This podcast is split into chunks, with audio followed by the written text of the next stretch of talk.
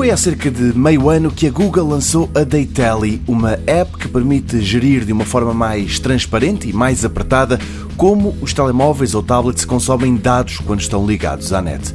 Ora, na versão original a ferramenta já era bem útil, mas agora tem mais funções e está bem melhor mesmo a tempo das férias. A primeira novidade é o modo convidado, uma hipótese que pode ser ativada quando se empresta o telemóvel a alguém. A ideia é que assim que esse utilizador chegue a um determinado valor de dados consumidos, a ligação à net é interrompida e não há exageros.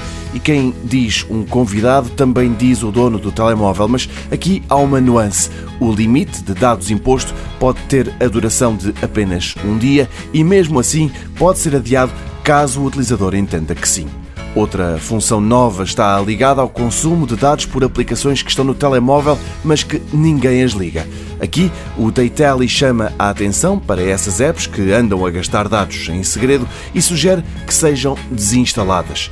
Para além disso, ia juntar a uma função antiga que permitia ver que hotspots Wi-Fi estão nas imediações, agora é mais fácil encontrar essas redes através de um mapa e avaliar a sua qualidade.